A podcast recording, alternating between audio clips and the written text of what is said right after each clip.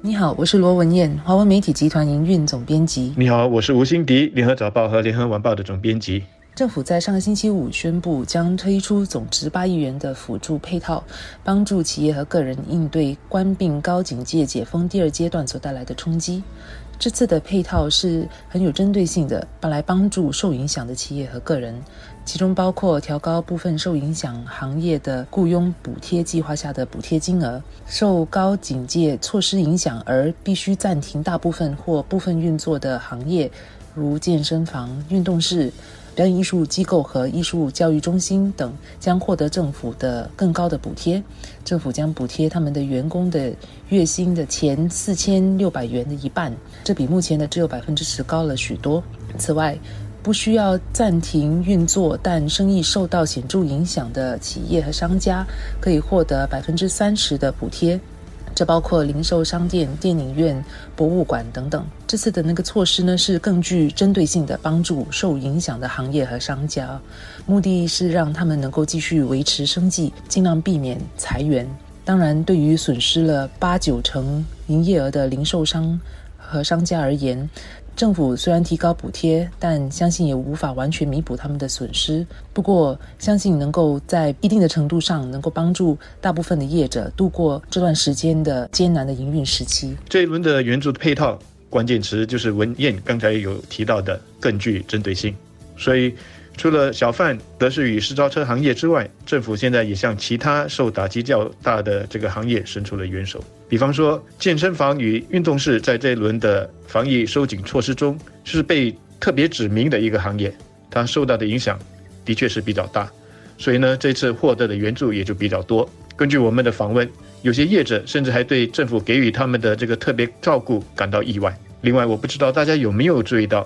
虽然零售业这一次也获得了一些帮助，但是在零售业当中有特别的指明，超市它是不会获得任何援助的。这么做的理由，我想也很容易明白，因为一旦遇到这个防疫措施的收紧的时候，生意反而会更好的就是我们的超市了。所以政府不可能在资金有限的情况之下还去帮助他们。当然，有些人会认为这些援助配套还可以做得更细致一点，更有针对性一点。但是我们也要知道，政策它越细致。援助所附带的条件肯定就会更多，那么你需要审查的步骤就会越繁琐，审批的过程就会越长。而在这种紧急的时刻，你拖得太久就无法解救商家所面对的燃眉之急。所以在政策考量的时候，就得求取一个平衡。去年为了应对关病疫情的冲击，政府在上财年先后推出了五个总值一千亿元的财政预算案。其中五百二十亿元是来自国家的储备金，这次的八亿元辅助配套相比之下算是比较小的一个数额了，也不算是第二次的财政预算案，但八亿元的数额仍然不小。它会来自哪里呢？黄循财财政部长已表明，政府这次不会动用国家储备金来资助这次的辅助配套，而是会从预算案的发展支出经费中拨出这笔钱。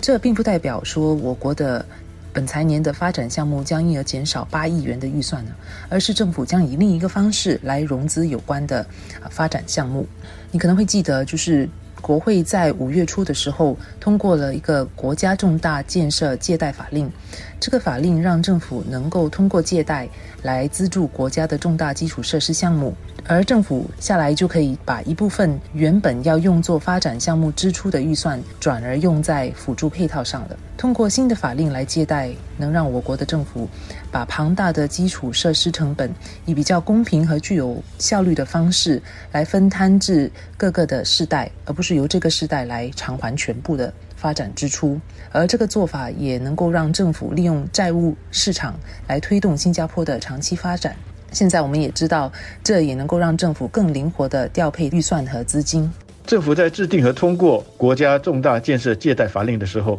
我相信一般的老百姓可能无法理解，它对政府的每年开支预算会有什么样的影响。但是经过这一次的援助配套的宣布之后，大家应该就会更加了解了。政府通过这个法令下借贷来资助的发展项目，它的成本必须是至少四十亿元。所建造的基础设施必须要能够用上至少五十年。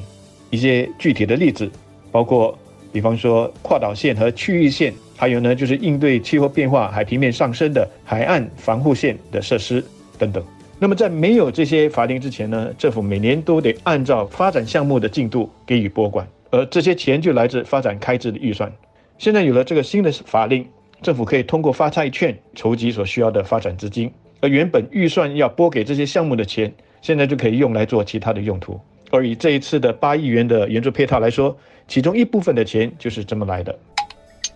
黄循财部长在上星期五的记者会上说，新加坡进入高警戒解封第二阶段已经两个星期，目前的措施已经有效控制了病毒的传播。他不认为有进一步收紧措施的必要。部长的这番话，相信让许多人松了一口气。但虽然看来不会进一步收紧措施，我们目前还不知道说现阶段抗疫措施是否会持续更长的一段时间，或是在六月十三号之后能松绑一些措施，从高警戒回到解封第二阶段啊，包括可堂食和五个人聚会的那个阶段。另一方面，现在成功的控制了这一波病毒传播，并不代表这抗疫之战已经结束。预期我们下来还是可能面对会爆发社区感染，政府再次需要收紧防疫措施来抑制病毒的传播的情况，而相信这会是我们下来需要适应的一个新常态。国人需要适应能够随时能调整工作、上班、上课和聚会的形式和模式，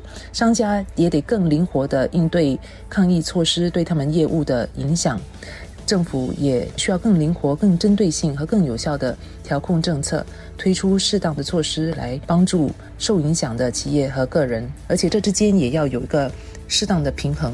不能够让企业和个人过度依赖政府的援助和帮助。因此，下来政府还是有可能得再度拨款。黄群才自己本身也说，政府目前还有一些余力，可以在类似或更小的规模上进行一些运作。但他也说，将发展开支预算重新分配是一次性的做法。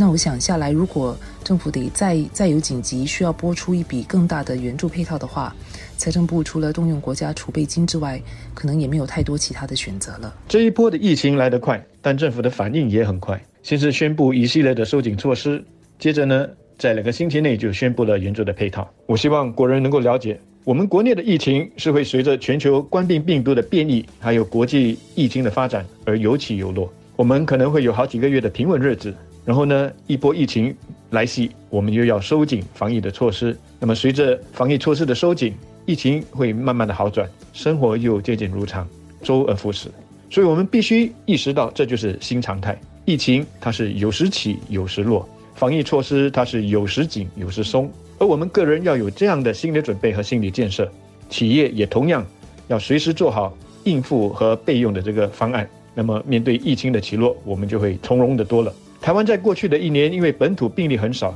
所以他们好像跟世界的疫情绝缘一样，生活几乎是没有什么影响，只是不能够外出旅游。结果最近的一波疫情席卷而来的时候，企业它几乎是没有什么准备的。全世界很多地方都已经很熟悉的什么居家办公、线上学习等等，他们的企业都没有先去探讨和设想，万一在需要的时候，自己的企业应该怎么去启动、怎么去应对，结果疫情爆发的时候就措手不及了。